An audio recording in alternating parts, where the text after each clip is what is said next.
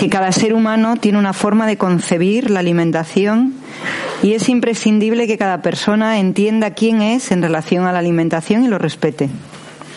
Yo voy a plantear tres retos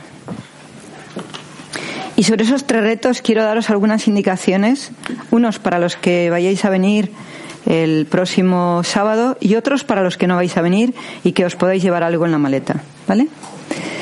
Bien, la persona por encima de todo tiene tres cosas muy importantes dentro de su propia de su propio sistema y es un cerebro, un corazón y un riñón. Digo, tiene, que, tiene estas tres cosas como elementos muy importantes porque son tres elementos que van a marcar la influencia de nuestra forma de comer. ¿Vale? El riñón, que lo que hace es mantener los líquidos del cuerpo y limpiar la sangre, el corazón, que voltea y moviliza la sangre, y el cerebro, que es el que dice que realmente ante nuestros eh, estímulos de pensamiento, qué va a hacer tanto con la sangre como con los líquidos. Luego hay otros elementos muy importantes y es qué hacemos con la energía y qué hacemos con el aire que necesitamos para estar vivos. ¿Vale? En relación a la alimentación, lo importante son estos tres conceptos y en, relación a la energía, lo importante es el bazo páncreas y en relación a la vida, lo importante es el pulmón. Entonces, si nosotros realmente nos planteamos qué podemos entender y qué podemos hacer con nuestro cuerpo para comer, la primera cosa que nos tenemos que plantear son los elementos que participan de nuestro cuerpo y que regulan lo más importante que hay en nuestro cuerpo, que es el sodio y el potasio. Cómo están los líquidos de nuestro cuerpo, cómo está nuestro sodio y nuestro potasio, es lo que nos va a permitir mantener los líquidos de nuestro cuerpo en estado estable. Y de ahí que nos mantengamos saludables y vivos. Pero además con una estructura corporal adecuada. Pero más allá de eso está nuestra sangre y en nuestra sangre lo importante es mantener el concepto de vida y el concepto del ADN.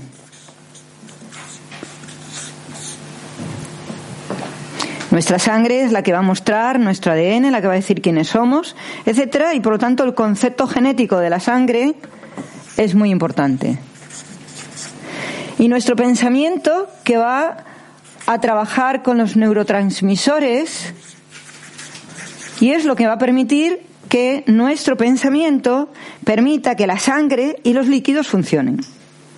Porque si nuestro pensamiento no está funcionando, por mucha comida que le estemos dando a nuestro cuerpo y por muchísimas cosas estupendas que le demos a nuestro cuerpo, el sistema no funciona. ¿De acuerdo? Entonces, con esto, lo que he querido elaborar es un proceso donde nos sintamos totalmente particulares y únicos para vivir.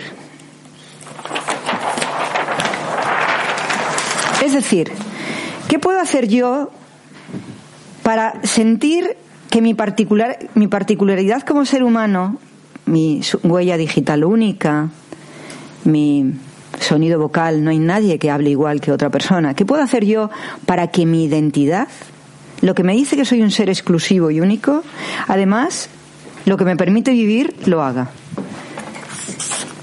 Si yo tengo elementos muy únicos, una de las cosas que yo necesito sentir que tengo libertad para comer como yo quiero es la alimentación. Para vivir como yo quiero, aunque no nos parezca real, donde tenemos nuestra guerra de libertad, donde tenemos nuestra guerra de individualidad, donde tenemos nuestro sistema, donde decidimos que somos únicos, es con la alimentación. Y no la decimos ni con la sangre ni con los líquidos, lo decimos con el pensamiento. Es nuestro pensamiento el que realmente va a decir lo que queremos comer y cómo lo queremos comer. Es nuestro pensamiento el que va a maniatar nuestra libertad para comer. Ahora bien, ¿es nuestro pensamiento un ente libre? ¿Es nuestro pensamiento algo que puede pensar por sí mismo o tiene condicionantes? o vienen cosas que están marcando nuestro sistema, que van diciéndonos cómo podemos pensar y cómo no podemos pensar. Nadie de los que estamos aquí, nadie es libre de la condición genética para pensar. Nadie.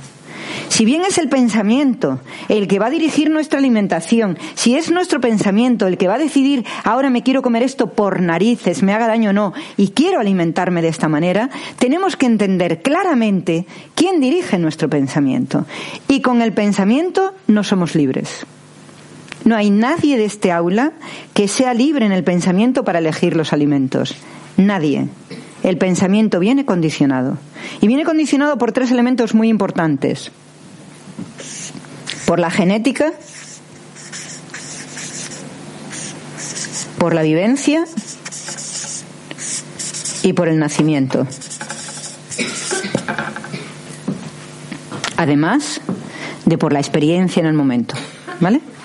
Pero como la experiencia del momento viene condicionada por la genética, por la vivencia y por el nacimiento, tenemos que plantearnos todo esto que nos está contando, ¿no?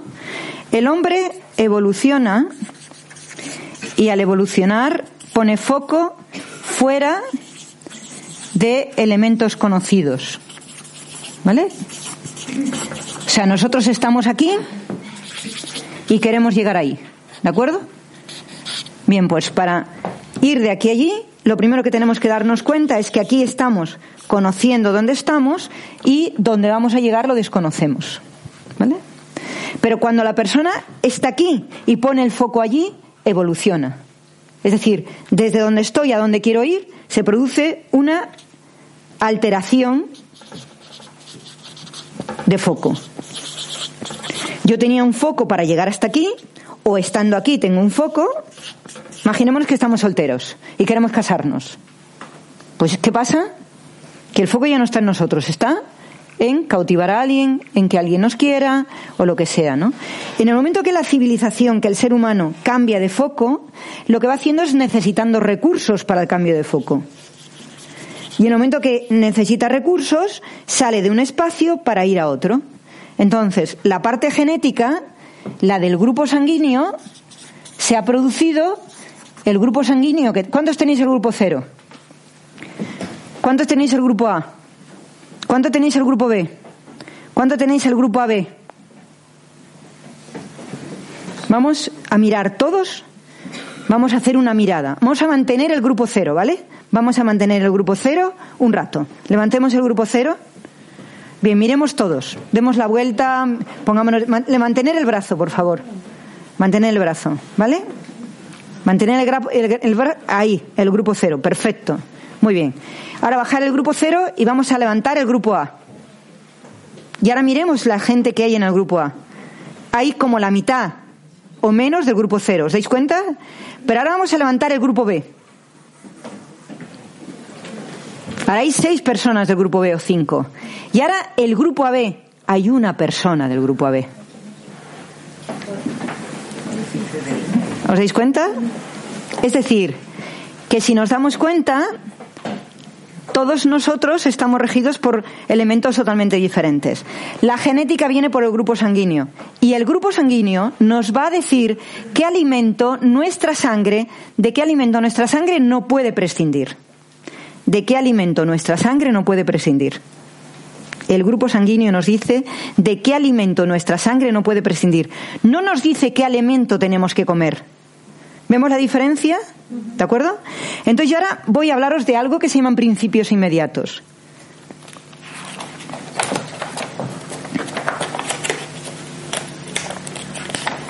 Esto no soy yo capaz ni de abrirlo.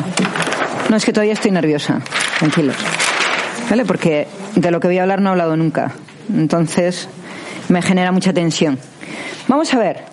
Los principios inmediatos, los tres principios inmediatos que necesitamos conocer son hidratos, son grasas y son proteínas.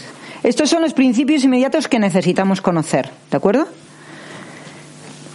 Luego tenemos los minerales y tenemos las vitaminas, ¿vale? Pero como principios que necesitamos conocer son estos, ¿de acuerdo? Entonces, Lo que nosotros tenemos que darnos cuenta es que el hombre está regido por estas necesidades. Si no come grasa se muere, si no toma hidratos no tiene energía y si no toma proteínas desaparece. Toda su masa muscular desaparece. ¿De acuerdo? Entonces, la función que hace cada uno de estos elementos es lo que nos va a hacer depender de ellos. ¿Qué hace la proteína? Mantener nuestra musculatura y nuestro soporte, nuestro tejido. El tejido conjuntivo y nuestro soporte, todo el soporte que nosotros necesitamos para vivir. ¿Qué hace la grasa? Permitir que circule la sangre y todos los elementos por el cuerpo. Es la circulación. ¿Y qué hace el hidrato? Darnos energía. ¿De acuerdo? Luego los minerales lo que permiten es que los líquidos se muevan correctamente y las vitaminas que nuestra vida sea saludable. Si nosotros vamos a la prehistoria, nuestros antiguos antepasados se podían plantear en algún momento tener una vida saludable se podían plantear tener una vida armónica y hermosa y tranquila, lo que necesitaban que era músculo y punto. ¿Estamos de acuerdo? Pues nuestro grupo sanguíneo, un grupo sanguíneo prehistórico, que necesita músculo y punto. Tener energía y nada más. Pero la energía muscular, no la energía elaborada. Una energía que se produce en el momento. Una energía que lo comes y sientes la energía. Lo comes y sientes la energía. ¿Por qué? Porque vivían en un estado de alerta permanente. ¿Vale?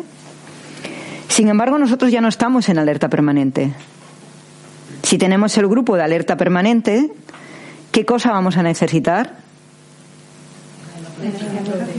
El elemento, pero no vamos a necesitar ni que esté igual, ni elaborado de la misma manera, ni producido de la misma manera, ni que sea la proteína de la misma manera. Vamos a necesitar la proteína, pero no la proteína de la misma manera, porque nuestro impulso no es el mismo. Entonces, lo que yo quiero compartir con todos vosotros en este taller, lo que me interesa compartir es que estamos regidos por la genética en la sustancia que necesitamos vivir, pero no en la forma ni de elaborarla, ni de ingerirla, ni de nada, sino que necesitamos la sustancia. Ni siquiera la sustancia en su origen. Puede ser que la sustancia no necesitemos ni siquiera que sea animal.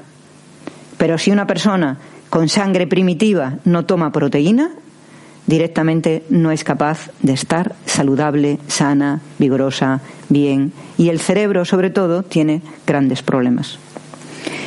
Cuando nosotros nos encontramos con las personas que no son primitivas, sino que pasan al segundo estadio de la civilización, donde el hombre ya no necesita luchar, sino que se hace agricultor, empieza a trabajar la tierra, empieza a darse cuenta de que no necesita cazar y conseguir, aparece otro grupo sanguíneo que lo que necesita son granos, necesita cereales. Pero no necesita los cereales que se comían en aquel momento, necesita cereales, lo cual quiere decir que necesita un elemento que sea digerible mucho más lentamente, mucho más despacio, porque el sistema es mucho más lento. Y cuando aparece lo siguiente, que es que las gentes cambian de clima, la gente va de un clima para otro, ya no está en un clima estable, entonces se produce otro grupo sanguíneo. Y ese grupo sanguíneo lo que necesita es velocidad, velocidad, pero necesita además conexiones.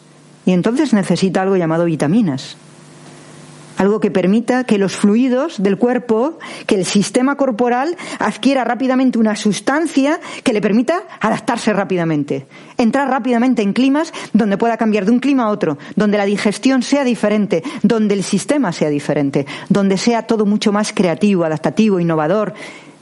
¿Quiénes sois del grupo B? Este tipo de gente. ¿No? Y luego lo que hay es una ruptura de quién está en cada sitio y ya estamos todos en todos los sitios. Y entonces empieza a aparecer esos grupos AB que son mixtos, que son mezclados, etcétera, ¿no? ¿Por qué os cuento esto? Porque de las muchas de las personas que estáis con una tendencia a encontrar dietas, a encontrar alimentación, lo que queréis es adelgazar. Lo que queréis es estar delgados. Y no queréis estar sanos. Si acudimos a nuestra genética. Ahora voy a explicar la siguiente parte, que es la vivencia, y luego voy a explicar el nacimiento, ¿vale? Cómo cada una de las cosas nos va a hacer comer de una manera diferente. Lo que yo quiero compartir es la genética, la vivencia y el nacimiento para que sepamos qué marca nuestra forma de concebir las cosas, ¿no?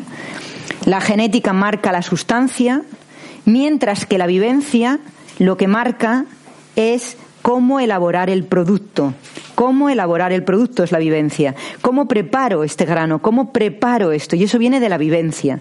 La vivencia, la cultura donde estás, te va a hacer preparar los alimentos de una forma diferente, de un sistema diferente. No comen los garbanzos lo mismo madrileño que un asturiano o que un andaluz. ¿De acuerdo?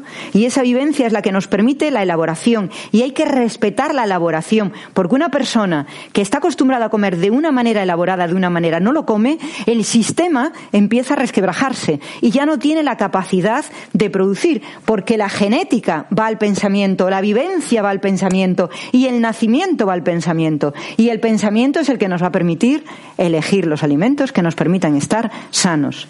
El problema es que todo esto lo hemos olvidado. De una manera instintiva vamos a por los alimentos, de una manera instintiva vamos por ellos. Pero cuando el pensamiento está alterado porque no hemos hecho caso a la genética, porque no hemos hecho caso a la vivencia o porque no hemos hecho caso al nacimiento, lo que se nos produce es una patología. Y a partir de ahí no sabemos elegir los alimentos. A partir de ahí elegimos alimentos que nos hacen daño. Elegimos sustancias que nos dañan. ¿De acuerdo?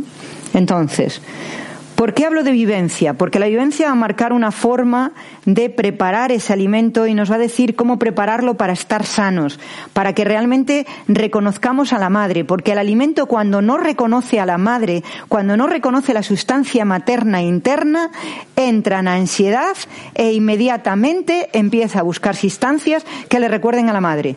Cada vez que no elaboráis los alimentos como os lo elaboraban en vuestra tierra, vuestra madre, vais al chocolate y al pan irremisiblemente. Irremisiblemente. Y no podréis evitarlo ninguno. Vais al restaurante donde los alimentos que os dan dan asco y al rato estáis cogiendo un trozo de pan o un trozo de chocolate para sentir a quién? A mamá. Porque la alimentación es mamá. Y lo que hace que la gente esté gorda es el olvido de mamá.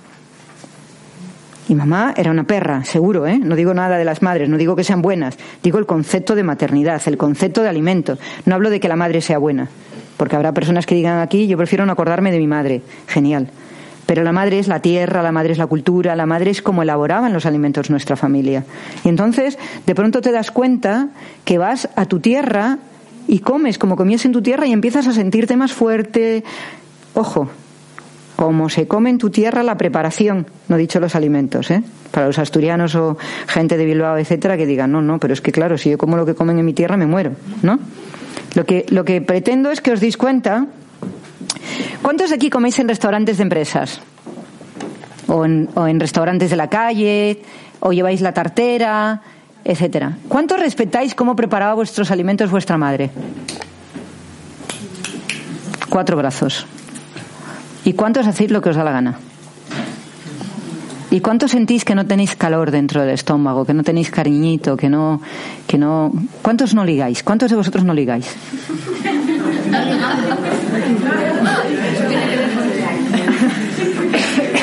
¿Queréis, ¿Queréis saber cómo vais a ligar, pero ligar bien y con la persona indicada?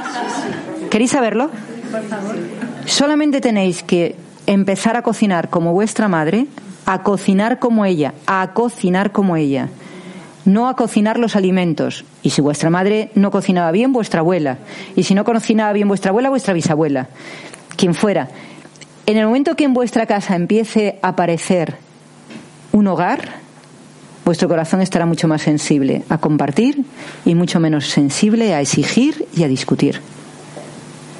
Y cuando vosotros si sois del norte o del sur volvéis a casa de la mamá, sentís que empezáis a estar mucho más tranquilos. Si veis a la madre, no. Sin la madre, la comida. Acordaros de la comida. Me miréis algunos diciendo, es que veo a mi madre y me pongo mala. No, la comida, la comida. Acordaros. Porque hemos perdido, hemos perdido la conciencia de la elaboración de los alimentos. Y cuando yo haga el taller de cocina, ahora voy a hacer el taller de alimentación, pero voy a hacer un taller de cocina, cocinando, cocinando, nos vamos a dar cuenta que comidas crudas pueden tener un olor materno maravilloso y comidas cocinadas pueden tener un olor materno maravilloso, pero hay que recuperar esa sensación de que nuestro cuerpo es importante y hay que cuidarlo. Y todos los que estéis aquí tenéis que comprometeros conmigo a que vais a empezar a cocinar. Si no cocináis, no habrá salud en el sistema endocrino.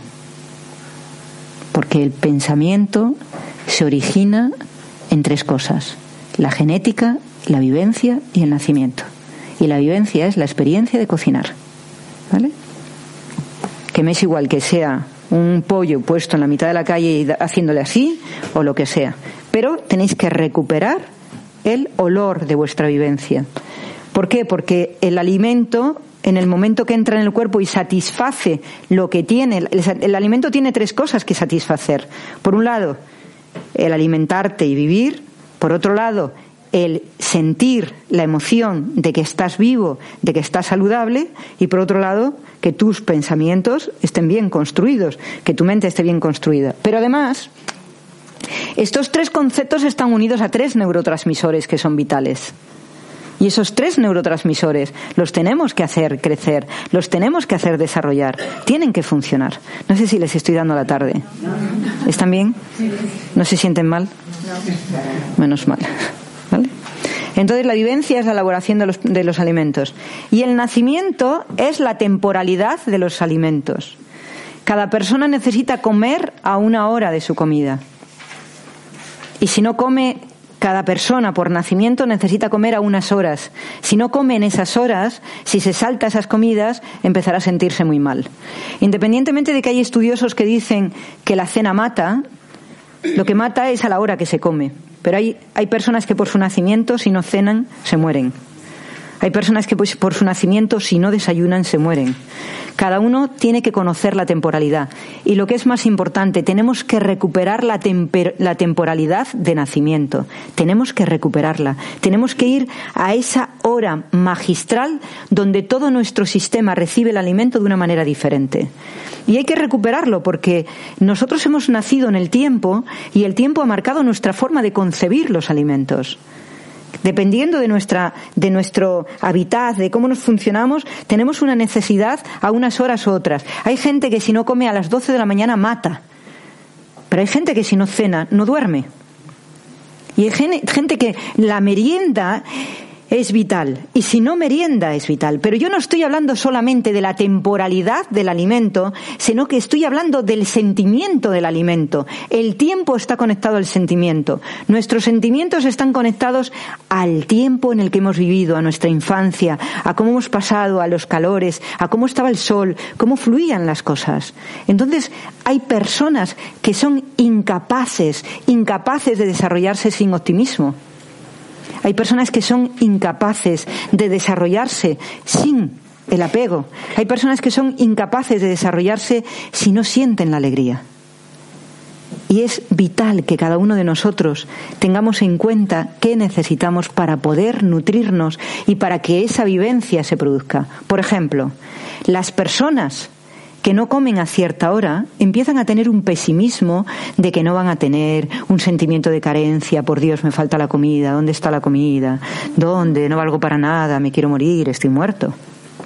Ese sentimiento lo va a provocar el tiempo. Si comemos en el tiempo, se generará el sentimiento que necesitamos para estar bien.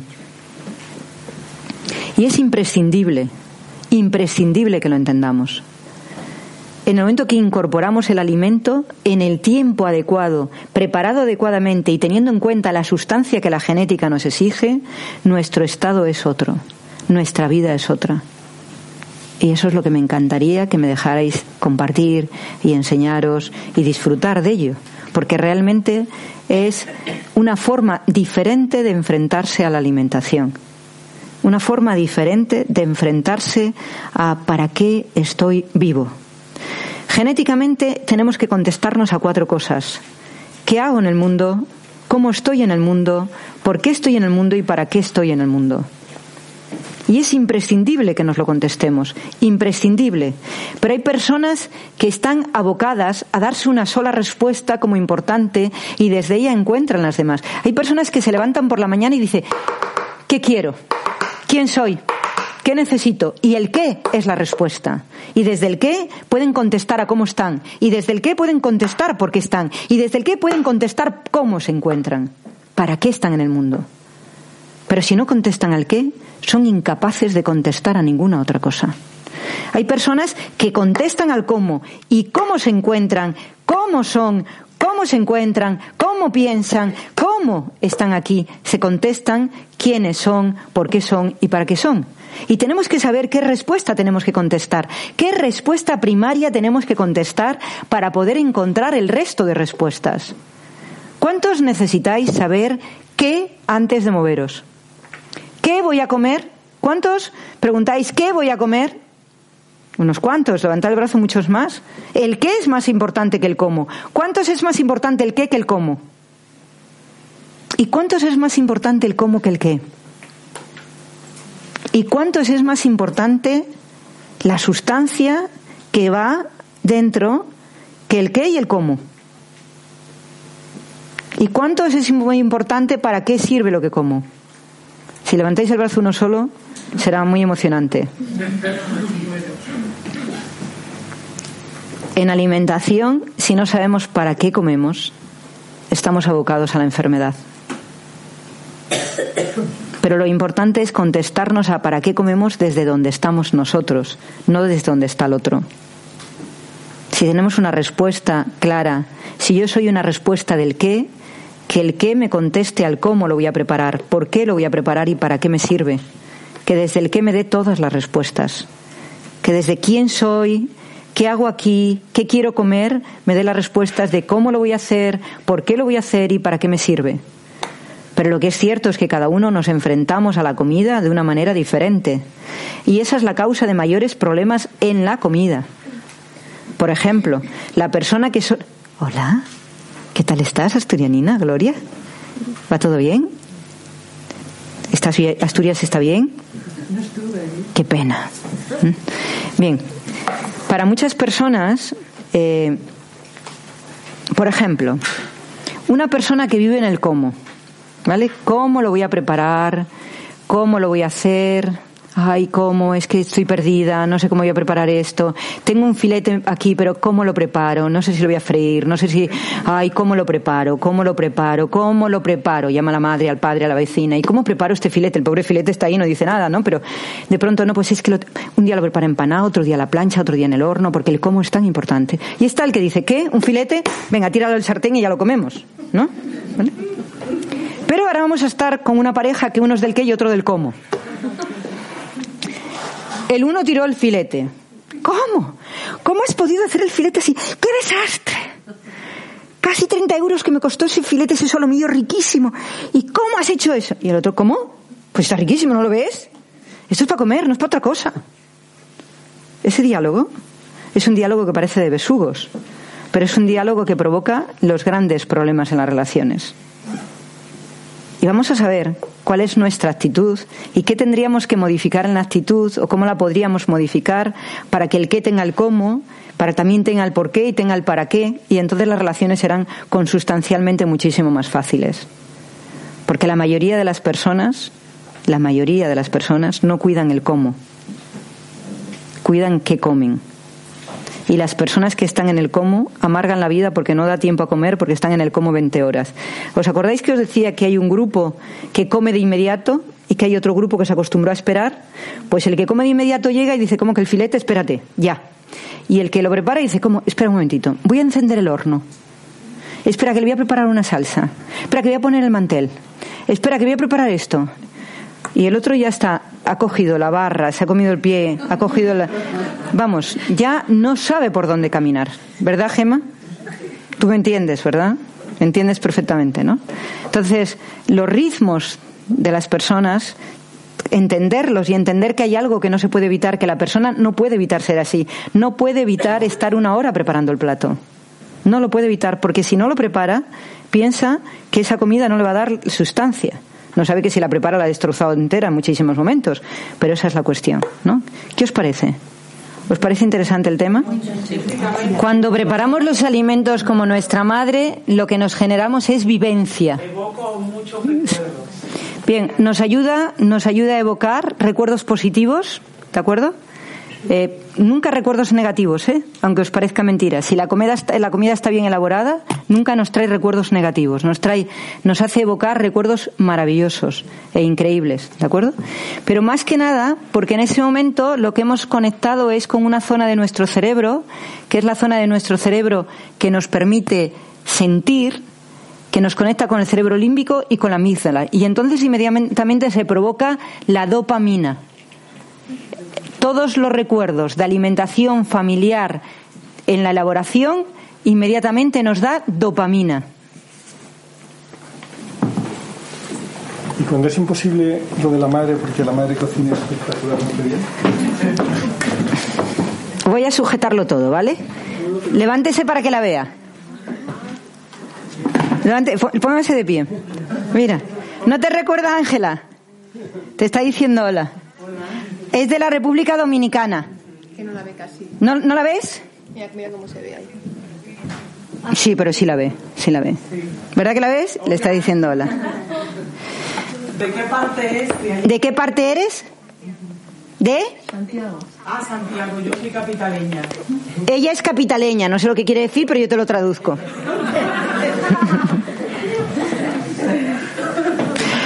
Esto que estoy haciendo es porque yo sé que otra cosa muy importante de la vivencia es conectar con personas de la Tierra. O sea que cuando de pronto yo veo a alguien que está en el Cantábrico y que respiró con el Cantábrico y me dice que es del Cantábrico, yo rápidamente siento una emoción, una emoción de vida y una vivencia tremenda del Cantábrico, porque yo soy del Cantábrico, ¿no? Me dicen Málaga, me dicen el sur, me dicen el Mediterráneo, y digo, eso sería, por Dios, ¿no? Pero, claro, a la persona del sur le emociona. Entonces, pensar en algo muy característico de vuestra tierra, muy característico, de Valencia, por ejemplo. Imaginaros ese Mediterráneo tan especial, tan diferente al del sur, tan con esas olas tan encabritadas, tocando por la zona de Saler, etcétera, y de pronto tu sistema te lleva a otro lugar. Eso se llaman vivencias. Y la vivencia, siempre que esté en positivo, nos conecta con la dopamina. Y al conectarnos con la dopamina, nos conecta y nos establece un vínculo único, único e irrepetible con la experiencia de felicidad, que es imprescindible para calmar el hambre. Imprescindible para calmar el hambre. Ricardo, a mí me encanta probar cosas, ¿no? Yo hablo de esas cosas que las pruebo, me amplían experiencia, me hacen sentirme una persona cosmopolita y diferente, pero no siento lo mismo. No siento lo mismo. O sea, a mí me metes ahora mismo en un restaurante del norte, me metes en un restaurante de cualquier otro sitio y las, mira, solo imaginarme que voy a cruzar el Pajares, ¿de acuerdo? Que voy a oler la hierba, ya siento otra cosa. O sea, me comería la hierba y sentiría un placer infinito. Veo a las vacas y no tomo leche y me pondría debajo de la vaca. ¿Sabes? Solamente para oler la teta. ¿Vale? O sea que, quiero decirte, o sea que en realidad es una necesidad de conectar, es la conexión. Nosotros tenemos un pensamiento muy elaborado, muy complejo, porque hemos venido a ciudades muy grandes, hemos perdido el contacto con la vivencia, con la experiencia. Ten en cuenta que la comida tiene tres conceptos importantes. Tiene el concepto de yo soy un ser humano, yo soy un ser sensible y yo soy un ser práctico. Y esos tres conceptos la alimentación los tiene que cubrir. Si no los cubre, no vale. Tienes que ir a ese lugar, tienes que ir a ese lugar donde tu pensamiento siente que construye y tu sentimiento siente que se expande y tus hechos siente que son reales, que los puedes hacer. Entonces, cuando tú te vinculas a esa realidad, a ese conocimiento, la exploración interior es tan diferente, es tan diferente que inmediatamente te calma, te calma un elemento que en realidad es el hambre de amor. El hombre no tiene hambre, en estos momentos no tienen hambre por la comida, tienen hambre de amor, un profundo hambre de amor. Y el amor está vinculado a recuerdos que tienen que ver con me protegen, me quieren, me cuidan. Entrar en casa y oler la comida de mamá es una satisfacción, independientemente y además, vamos a ver, la alimentación cubre un espacio que se llama casa, que es el cuerpo. Nuestro alma no necesita comer y de hecho cuando hacemos procesos espirituales entramos en el ayuno, no necesitamos comer, ¿de acuerdo? Cuanto más espiritual eres, menos comida necesitas, etcétera. Pero figúrate, en un estado de ayuno, Yo le pediría a la persona, si alguien quisiera hacer un ayuno, le pediría a la persona que pidiera que le mandaran el agua de su casa, el agua de su zona. Porque beber ese agua en el ayuno es diferente totalmente a beber el agua de aquí. Si tú en un momento dado quieres tener un sentimiento único y vas a preparar un plato de tu tierra, permítete pedirles el aceite. Entra en un sitio de tu tierra, que lo habrá aquí en Madrid, lo hay de todos los sitios, y coge el aceite, toma el aceite de tu tierra. Y cuando lo echas sobre el plato, notas que se expande un sentimiento totalmente diferente. No tenemos que hacer dietas, ni siquiera tenemos que saber comer. Tenemos que restaurar el concepto de seres vivos conocedores de nuestras necesidades más primarias. No conozco a ningún ser humano que no sepa cómo colocarse en su cama cuando tiene un buen sueño. Y no conozco a ningún ser humano que no pase un calvario cuando se mete en la cama y no encuentra su sitio y no duerme. No creo que haya mayor calvario en el mundo que no dormir. No creo que haya mayor calvario. Es más, las personas en lugar de arreglarlo acuden a un medicamento porque no soportan. Y cuando ves a esa persona en la cama, si habéis hecho alguna vez una imagen de la persona, está moviéndose como si estuviera enjaulado. Va de un lado para otro como si la cama fuera la culpable de que no encuentre el sitio. Y el sitio no está dentro. El hambre es el mismo. Cuando tú tienes hambre, que en realidad lo que tienes es una sed de cubrir algo que te falta, lo que haces es buscar alimentos. Bueno, pues yo te puedo decir que cuando tienes una insuficiencia amorosa y una crisis de amor, acudes a cocinarte durante una semana los alimentos de tu madre y la crisis de amor va al 30% de molestias. Y eso te lo firmo. Mientras que te vas al sushi, te vas al japonés, etcétera, y lo que te apetece es comer más, y cuando llegas a casa, de pronto te encuentras rara, te encuentras mal. Esa es la diferencia. Me fui con unos amigos a Asturias y les llevé a un parador maravilloso que hay en Muros de Nalón riquísimo, ¿vale? No es un parador, un parador de los nacionales, es un parador que se llama así en Asturias. Y entramos y yo le avisé a la persona, digo, mira, en Asturias somos muy exagerados. ¿No? Entonces te van a traer la olla. Tú pides algo y te traen la olla aquí y te la ponen. O sea, te la ponen encima de la mesa. Bueno, estas personas no me creyeron.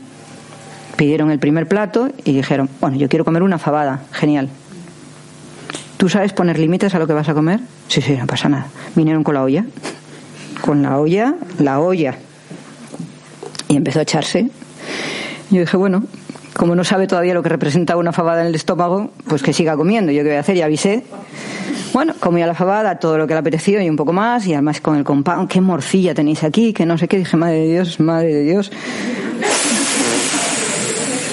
Este mozo madrileño de pronto, claro, en Asturias comemos fabada, pero luego comemos un segundo plato, no se nos plantea no comer, y entonces pidió merluza a la sidra. Claro, la merluza que vino fue a la sidra y merluza, claro, el cacharro entero para que comiera la merluza, un cacho merluzón así. ¿Cómo está esta merluza? Yo decía, Dios, no puede estar más lejos de los conocimientos de alimentación. Esto está lejos, no, lejísimos de su familia. A todo esto pusieron un poco de cabrales, picó el cabrales. Y de pronto se dice, ¿cuál es el dulce que hay aquí más rico? Digo, el arroz con leche. En Asturias el arroz con leche te llevan el cacharro entero, pero te lo llevan entero, un cacharro así, para que cojas lo que quieras. No pudimos comer ninguno el arroz con leche. Lo acabó. Lo acabó. El arroz con leche que hay como para dos, bueno, en Asturias como para una persona, pero en su casa para cinco y lo acabó. Salí diciendo, no he comido igual en toda mi vida. Dije, se nos acabó el fin de semana. Y se nos acabó el fin de semana. Lo cogí una indigestión que casi revienta. ¿Qué sucede? Que cuando tú estás comiendo fuera de tus parámetros no tienes los límites.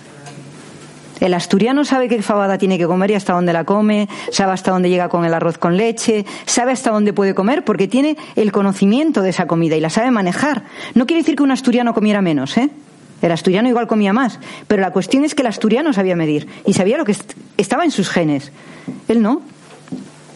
Es exactamente igual que si a mí se me ocurriera comerme unos callos a la madrileña. Y quisiera comer la cantidad que comemos en Asturias de fabada comiendo los callos a la madrileña. Bueno, esto no me pasará nada. Total, que platín, que me traigan otro platín. Este platín no vale para nada, que es lo que me pasó, ¿eh? No con callos, con otra cosa. Y dije, esta gente que poco come, ¿no? Pero claro, no está en tus elementos. Y al no estar en tus elementos, lo que te genera es ansiedad. Entonces, cuando yo he visto a gente comer en sushi y comer y comer y comer y comer y no se dan cuenta. Y ves a un japonés comer el sushi no come ni la cuarta parte. ¿Por qué? Porque el japonés sabe dónde tiene que poner el límite. Ir a cualquier ciudad, mirar el plato del día y verlo comer al el plato el autóctono, verlo comer a la gente de la zona y verlo comer al que llega y como le guste, veréis las grandes diferencias. El de fuera come desmedidamente y el de dentro come lo que tiene que comer. ¿Por qué? Porque sabe conocer los límites. Esa es la diferencia.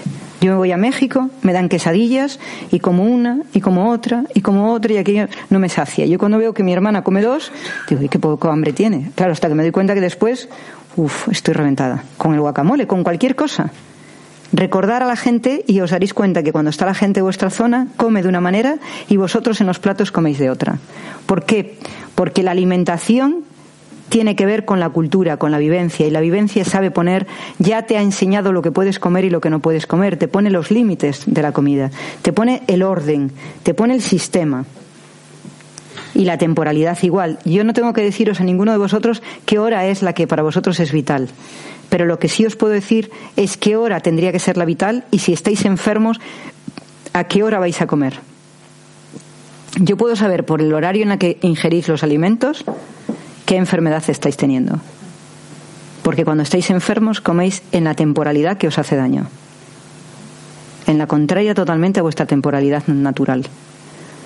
Entonces una persona en su temporalidad natural es de desayunos y cuando está mal lo que hace igual es comer a otra hora totalmente diferente. Y en esa hora diferente lo que está haciendo es enfermar. Porque esos alimentos fuera de esa hora a esa persona le hacen daño. No, no os estoy diciendo nada nuevo. Os habréis dado cuenta que de pronto coméis algo y os ha sentado fatal y normalmente no os sienta fatal, ¿no? Eso es lo que es importante. Entonces, contestando a si es bueno probar alimentos, la, la dificultad es que os pongáis límites. Y el límite es el siguiente. Llega al lugar y a la gente que menos coma, que veas que son gente, que son frugales, que comen poco, dile qué cantidad es aconsejable comer. Y come lo que come esa persona. Entonces no te hará daño. Y será bueno. Pero si no, acabarás teniendo empachos de comida que te parece exquisita y que te apetece. ¿no? ¿Alguna pregunta que os apetezca que os resuelva? Sí, John.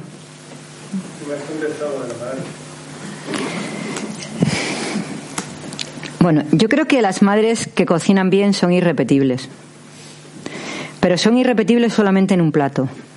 Y esto lo tenéis que analizar. O sea, puedes tener una pareja que cocina genial y cocina todos los platos de tu madre porque los ha aprendido, pero habrá un plato que aunque lo cocine genial tú sentirás que no es el de tu madre. ¿Cómo solucionas cuando vives solo y no cocinas ni de lejos? Bien, cuando vives solo y no cocinas como de lejos de tu madre, tendrías que analizar si te está rigiendo, porque lo que yo quiero enseñaros en el taller es a comer con los tres niveles, la genética, la vivencia y la temporalidad, si no, no me vale lo que os voy a enseñar. Porque al final es un método que quiero compartir con vosotros para que veáis cómo vais a empezar a estar súper bien. Habrá personas que no lo quieran hacer y yo estaré encantada. Pero la persona que lo quiera hacer va a entender perfectamente que acudiendo a su genética, acudiendo a su vivencia y acudiendo a su temporalidad, va a empezar a encontrarse muchísimo mejor. Genética, voy a tomar esos alimentos que obligatoriamente me marca mi sangre vivencia. Voy a prepararlos de esa manera que me hace sentirme confortado y que me da dopamina sin tener que tomar sustancias ajenas. Temporalidad, los voy a tomar a la hora que me son más afines, que me viene mejor, pero además, si salgo de esa hora voy a comer mucho menos, porque si no sé que me hará daño. Eso es, la, eso es lo que yo quiero compartir como fundamento. Entonces, yo no sé cocinar como mi madre. Creo que soy una persona que cocino maravillosamente bien y me gustará compartir y cocinar para todos ustedes cuando si vienen al taller de cocina y me lo pasaré genial. Pero hay un alimento que por mucho que lo intenten, no lo voy a hacer como ella jamás, jamás. Entonces, lo que se me produce, o lo que yo hago en ese momento, es buscar esos alimentos, los elementos que ella utilizaba, ponerlos y agradecerle Y entonces el alimento me sabe a ella casi. Le agradezco, le agradezco. Se me genera un amor infinito hacia ella con ese alimento, sobre todo porque como yo no llego a prepararlo como ella, siento un amor infinito por su cualidad, por su capacidad. Me doy cuenta que tiene algo que no tengo yo. Me doy cuenta que está elaborado en un lugar al que yo no acudo. Ella pone algo ahí que yo no puedo conseguir. Ese es el momento. Es el momento para admirarla, para quererla, para sentirla única. Pero todos los demás alimentos los preparo como ella y quizá en algunos casos me puedo pretender decir que hasta mejor. Ese no. Y ahí lo que hago es quererla. Lo preparo, ¿eh? Y a veces me arruino la moral. No, no sabe. Luego digo que es que no tiene el agua de Asturias, que no tiene no sé qué, pero bueno, yo sé que realmente.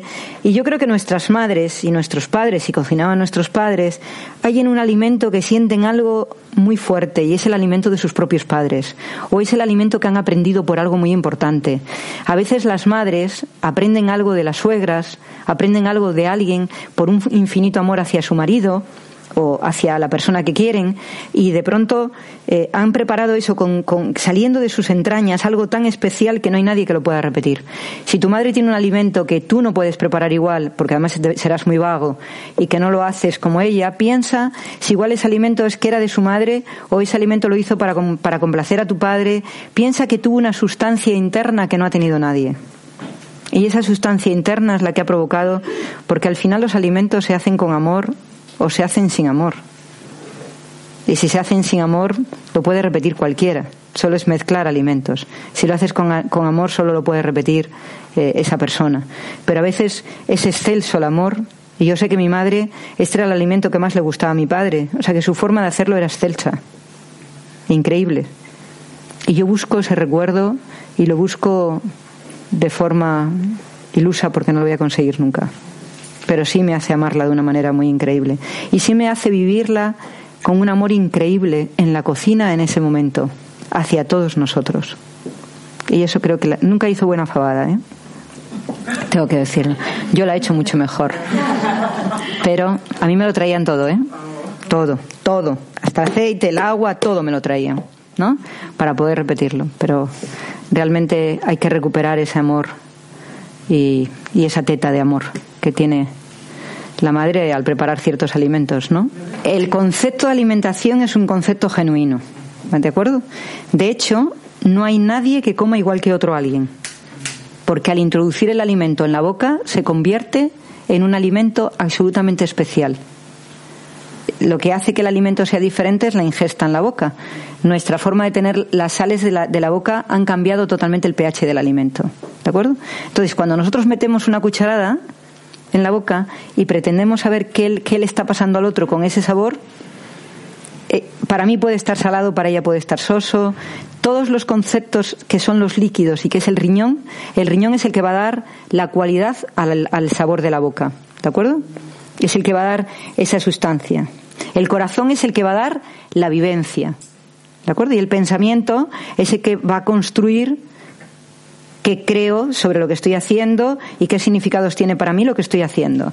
Entonces, cuando una persona come cualquier cosa, se está alimentando como quiere y eso es lo más respetable que tiene que existir. Lo más respetable, y así me gustaría que os fuerais con esa nota en vuestro corazón. ¿Cómo come el otro? Es absolutamente respetable. Es muy bueno compartir y si lo que tú haces le gusta, compartirlo en esa dirección. Pero en ningún caso, en ningún caso nos podemos permitir decir que lo correcto es caminar un kilómetro para encontrar un restaurante. Porque no tienes. para comprar un buen pescado. Claro, pero es que, ¿qué es buen pescado? ¿Qué es buen pescado? Hay cantidad de gente que no tiene la capacidad del buen pescado. Para, para las personas, una manzana es una manzana. Eh, un melón es un melón. Pero para otras personas, el melón tiene un sentido categórico de clase. Te lo dicen, pero a mí me da lo mismo. ¿Y tú eres capaz de respetarles? Claro. ¿Seguro? Pues no lo noto yo, ¿eh? No lo noto, no lo noto. Creo que no les entiendes y eso no es respetar. ¿Cómo no te apetece venir a este restaurante a conseguir esto, no? Pues ahí creo que, dime. No conviene cambiar la temporalidad de una persona a es mejor desayunar fuerte, comer poco y cenar menos. Bueno, yo, eh, en mi caso, en ningún momento voy a dar una opinión en relación a lo que las personas... No, no voy a romper ninguna opinión, ni voy a contradecir ningún sistema. Yo lo que voy a compartir para que las personas lo experimenten es lo que yo he investigado en relación a la temporalidad que lo voy a explicar empíricamente y voy a decir cuáles son las causísticas científicas que llevan a que eso sea así. ¿De acuerdo? En ningún momento voy a contradecir nadie ni voy a contradecir nada. Para mí, lo más importante es tener bien alimentado el cerebro. Y al cerebro solo se le alimenta muy bien con dos cosas, con dopamina y serotonina. Solo. Las demás sustancias las puede vivir el triptófano, la melatonina, etcétera, las viene. Pero si tiene serotonina y tiene dopamina, el hablo a nivel de alimentación, ¿eh? No hablo a nivel de otra cosa. A nivel de alimentación, esos dos elementos son vitales. A nivel de supervivencia hay otros muchos, pero a nivel de alimentación, para que haya un equilibrio y podamos alimentarnos bien, esos dos principios son inmediatos. Y no hay ninguna posibilidad de tener dopamina en el cuerpo si nuestra alimentación tiene chutes. Y chutes siempre se toman cuando no estamos vivenciando nuestra alimentación de origen. Que nuestra alimentación de origen es en la elaboración. En ningún momento. Y la elaboración no quiere decir que si mi madre fría las patatas, yo vaya a freír las patatas. Porque los alimentos que no sean buenos de mi régimen vivencial son los que voy a eliminar. Es la elaboración. Es si mi casa los alimentos se elaboran con amor, si en mi casa los alimentos tienen una importancia, si en mi casa se colocan las cosas de una manera, etcétera, más la forma a la que se acude al alimento de la preparación autóctona. Siempre habiendo elegido las cosas que son buenas y las que son nefastas para nosotros, eliminando. No trato de comer una fabada. Yo no como fabada. ¿De acuerdo? Pero si yo preparo unas manzanas, voy a ir a cogerla y la forma de comprarlas. Otra cosa importante, la vivencia de la compra la vivencia de la compra, comprar los alimentos como los compraba nuestra madre. Ni sabéis lo que nos pone de bien.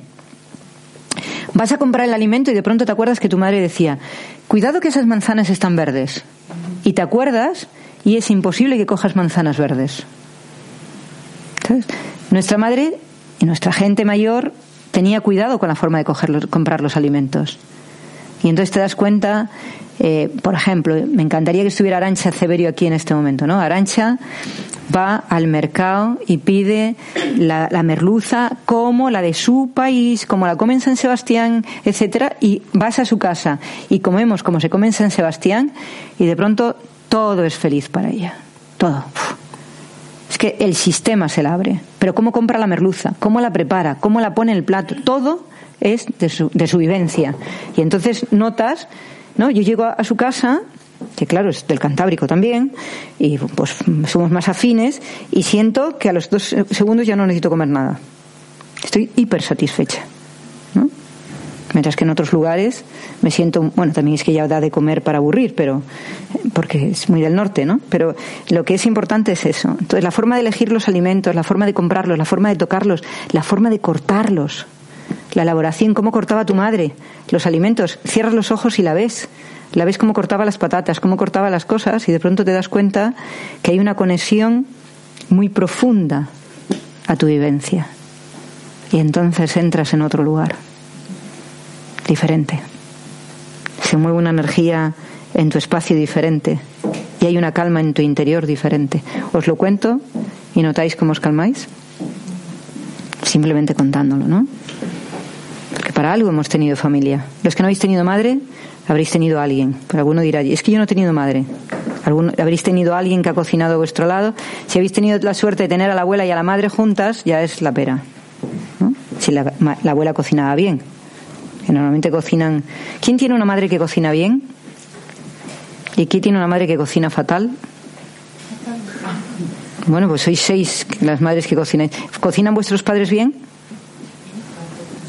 Los que habéis levantado el brazo de que no cocina vuestra madre, ¿cómo cocina vuestro padre? No cocina. Bueno, pues os voy a llevar a mi casa y os voy a conectar con el autóctono de mi familia. Os voy a recoger en mi casa. ah, bueno, sí. No, si está la abuela es igual, ¿eh? No, no, no. Si la abuela cocina, si es igual que sea una, que sea el, que sea el familiar, porque a veces las madres no cocinan bien por rechazo a la madre. A veces las madres se niegan a cocinar porque rechazan a su madre. Pero si hacéis el ejercicio, os daréis cuenta cómo recordáis cosas que, que conectan rápidamente con el interior. ¿Mm? Las croquetas, por ejemplo, ¿no? O cualquier cosa, la que sea. Por ejemplo, la forma de cortar el tomate, o la forma de poner un plato, la forma eh, se conecta con algo muy fuerte. Y luego está el progreso. Esa es la vivencia y desde ahí está tu vivencia que lo hace enriquecer, que lo hace crecer y que lo convierte en algo mucho más saludable. Otra cosa de la que vamos a hablar es la necesidad que tenéis algunos de decorar las mesas y el asco que le da a otros poner simplemente un mantel en la mesa, que no lo soportan. ¿Mantel para qué? Venga, vamos a comer y ya. ¿no? Y eso es otra cosa importante. No, no, es que es muy bueno poner un mantel, ¿no? Hay gente que odia el mantel.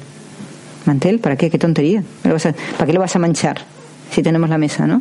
Entonces, el- la estética y cómo funciona también es muy importante.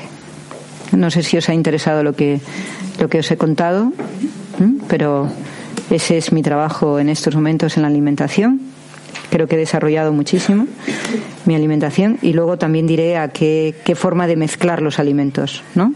Cómo mezclar los alimentos para que sean mucho más saludables o para que se digieran mucho mejor. ¿Cuántos de vosotros sabéis que hay eh, personas que no tienen nada de ácido clorhídrico en el cuerpo y tienen una tendencia a tener cáncer de estómago? Y hay personas que tienen muchísimo ácido clorhídrico y tienen tendencia a tener úlcera de estómago. Pues eso lo da la genética. O sea, el ácido que hay en el estómago lo marca una genética, eh, lo que es igual a un grupo sanguíneo, nos marca esa historia y nos hace sentirnos, ¿no? Entonces lo que yo quería compartir es los principios, que los vierais para que os pareciera interesante y para que os apeteciera investigar, caminar y veros, meteros en el mundo de la alimentación como un mundo de salud, un mundo magistral, eh, yo creo que la alimentación da la felicidad por excelencia. Hay dos cosas que dan la felicidad profundamente y uno es la alimentación y otro es dormir. Son los dos elementos que provocan muchísima estabilidad en el cuerpo, en el alma, en casi todo el sistema, ¿no? Y mucho del dormir tiene que ver con cómo trabajamos, que igual algún día os enseño cómo dormir perfectamente sin problemas y sin tomar nada, ¿no? y cómo eh, somos de felices en relación al amor y a la felicidad lo da la alimentación. Entonces, son dos cosas interesantes de analizar y las relaciones que se establecen con los demás desde la alimentación son muchísimo más saludables que las que se establecen fuera de la alimentación. En España tenemos mucha tendencia a resolverlo en los restaurantes, pero no es lo mismo.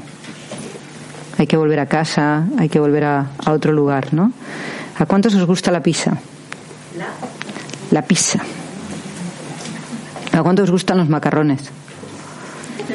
¿A cuántos os gustan los espaguetis? ¿A cuántos os gusta estar sin comer un día? Está muy bien, está muy bien. No me gusta, pero lo hago. No, no, os gusta, os gusta. No he dicho que lo hagáis.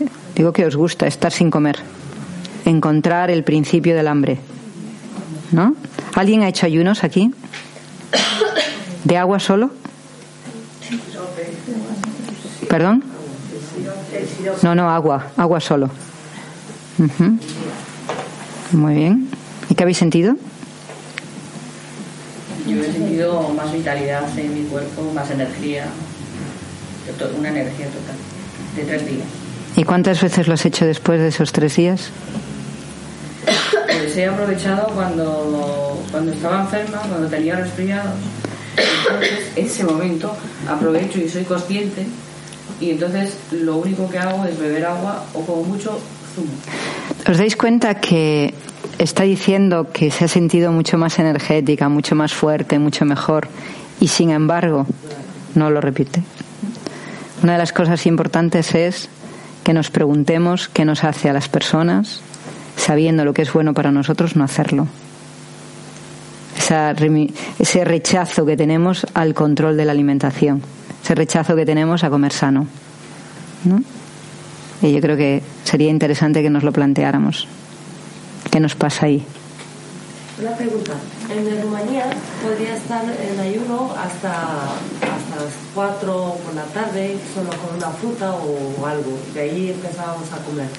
En cambio aquí es diferente. Si paso más, por ejemplo, me despierto a las 8, 9, eh, las 11 si no como nada desmayo, ya empiezo, ya no se acerca nadie de mí.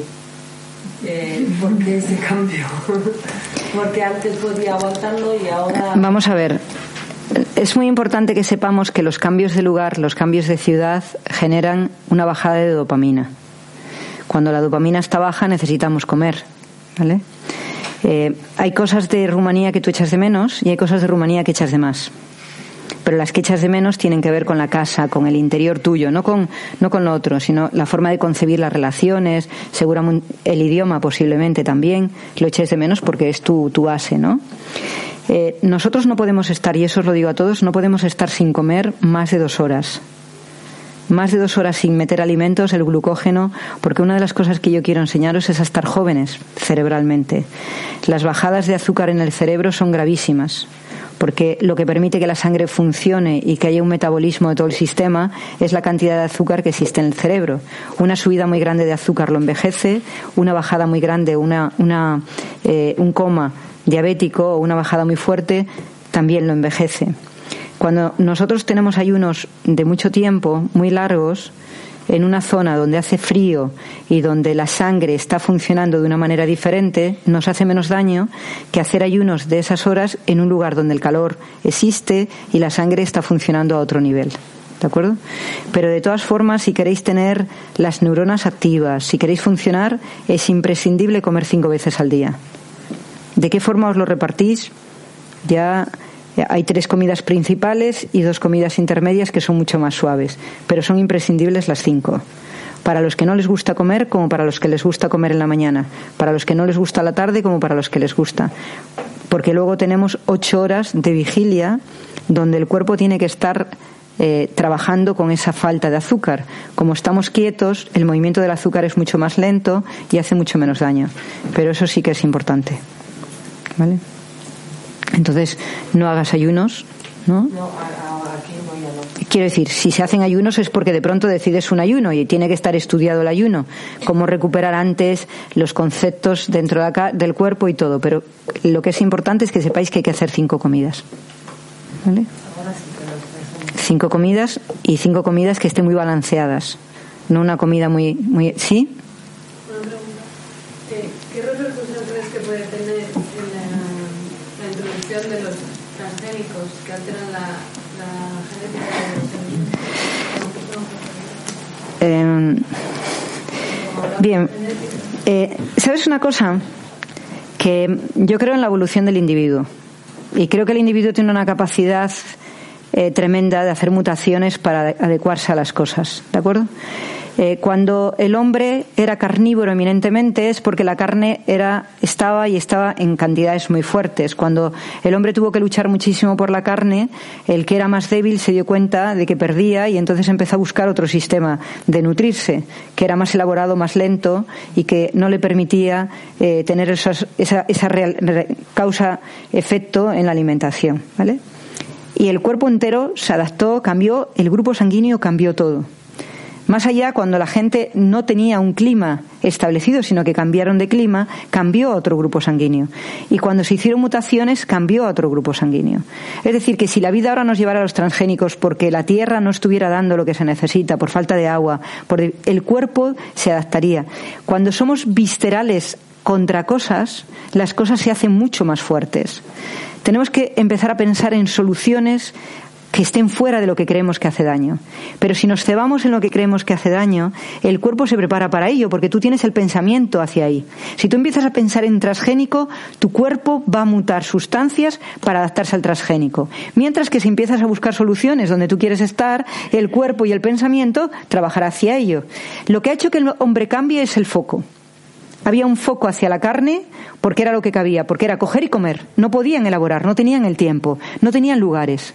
El cuerpo estaba preparado para ello y tenían unos tramos intestinales súper cortos para no tener que hacer digestiones. Cuando el hombre empezó a elaborar, los cereales necesitan una digestión mucho más elaborada y un tamaño intestinal muchísimo más largo, ¿no? Y ya todos los conceptos que fueron apareciendo, como las legumbres, era todavía mucho más complejo.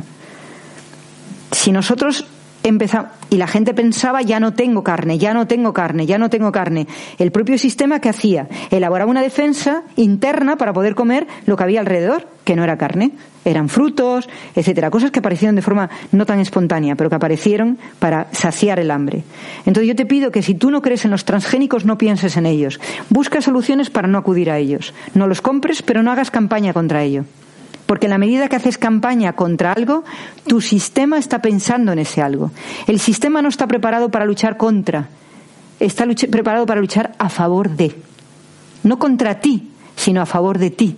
Cuando tú ibas a buscar la carne, tú matabas al animal, pero no te matabas a ti mismo. El pensamiento es la construcción de lo que hacemos. Si nosotros construimos pensamientos que dicen que lo que está surgiendo nos van a matar, tu pensamiento lo construye y te pone en esa situación y te pone contra ti, porque eso no es lo que tú quieres. Siempre que quieras algo, trabaja sobre lo que quieres. El pensamiento construye la alimentación, construye la vivencia desde lo que quieres, no desde lo que no quieres. Si lo haces desde lo que no quieres, no funciona. No sé si te he contestado. Es difícil que yo ataque ninguna cosa, ni transgénicos, ni no transgénicos. Pero es que una cosa es la genética tuya y otra cosa es la genética alimentaria. El transgénico es que estás adulterando el ADN del producto, pero no el tuyo. ¿No? Y sobre todo, si todos nosotros trabajamos a favor de lo que queremos, los transgénicos no los compramos, no funcionarán. Pero en la medida que estamos contra ellos, la gente empieza a generar una cosa, pues no será tan malo. Yo te aseguro que si no hubiera habido alarmismo contra el, cambio climático y hubiera habido soluciones planteadas sin dejar en evidencia el problema, hoy no tendríamos cambio climático. Porque el alarmismo hace que la persona pase a un lugar que se llama no será tanto. No será tanto. Tú dile a una persona que la vas a dejar y díselo todos los días. Vamos, el día que la dejas, dice, pero tú estás tonta. Eso es lo que el pensamiento lo que genera es un estado de defensa hacia el alarmismo. Por eso es mucho mejor que todos nosotros trabajemos hacia el sí de lo que queremos, hacia la construcción. Tú estás en un trabajo que no te gusta, ni se te ocurra criticar el trabajo. ¿Por qué vas a, a tragar lo que criticas, pero por arriba y por abajo? ¿Por qué? Porque tu pensamiento te hace vivirlo. Ah, que esto es lo que quieres, vivir esto. Espérate. El jefe viene, te lo dice, te pasa de todo. Mientras que si tú construyes lo que quieres, todo tus ten en cuenta que el pensamiento tiene estas tres cosas: la idea, la vivencia y el tiempo. Y tu cuerpo lo va a generar. Esa es la cuestión. Entonces no generes que tu cuerpo no tenga que adaptarse a lo que no quiere. ¿No? Bueno, me ha encantado que hayáis venido. Me encantaría si alguien tiene algo bonito que decirme de este, este rato. ¿Hay alguien que le haya parecido interesante? ¿Sí? Y ellos, ¿Mm? El sábado y el domingo, bueno, el sábado y el domingo profundizaremos en la materia y lo trabajaremos. El sábado voy a trabajar con todo el marco y la aplicación y el domingo con la creatividad, porque lo que yo quiero es que las personas en cualquier sitio, en cualquier lugar y de cualquier momento puedan encontrar el alimento que les hace bien. Entonces va a ser un proceso creativo infinito de estar elaborando. Eh, o sea, por ejemplo, yo te digo a ti, eh, mira, esta es la receta de esto, vas a ver cómo es cada grupo, vas a ver cómo es la temporalidad, etcétera, para que lo conviertas en tu alimento. Y que cualquier receta, te vamos a enseñar que cualquier receta de cualquier sitio la conviertas en tu alimento beneficioso. Eso es lo que quiero. Que sepáis comer de cualquier manera, que tengáis un, un, libro de actuación mental. A ver, me acaban de dar esta receta. Es que no la puedo comer porque lleva esto. Qué tontería. No la puedes comer porque lleva esto, pero tiene esto otro. No puedes comer no sé qué. Pues, por ejemplo, no puedo comer patatas con salmón, pero puedes comer manzana. No puedo comer, eh, no le puedo, me, mm, la caballa es que me resulta muy desagradable, pero le puedes meter uva. Entonces, hay tantas cosas que puedes hacer. No, pero es que yo no puedo comer. No, pero es que yo tampoco. Pero puedes comer calabacín. Ah, bueno, pues podemos meter calabacín. Ah, no, pero es que yo no puedo comer eso. Ah, pero le puedes meter pera. Y entonces de pronto te das cuenta que has convertido un plato en cinco platos diferentes que simplemente los metes en el horno a la vez, el de tu pareja que es la manzana, el tuyo que es la pera, y está el mismo alimento metido para cinco personas y cada una come una comida. Entonces, cuando ves a tu pareja comiéndose el salmón a la manzana, tú a la uva, el otro se lo está comiendo al calabacín y habéis hecho todo en el horno a la vez, de pronto dices, y todos felices, y todos sanos. ¡Qué buen plan, qué planazo! Eso es lo que quiero enseñaros. A tener planazos. No.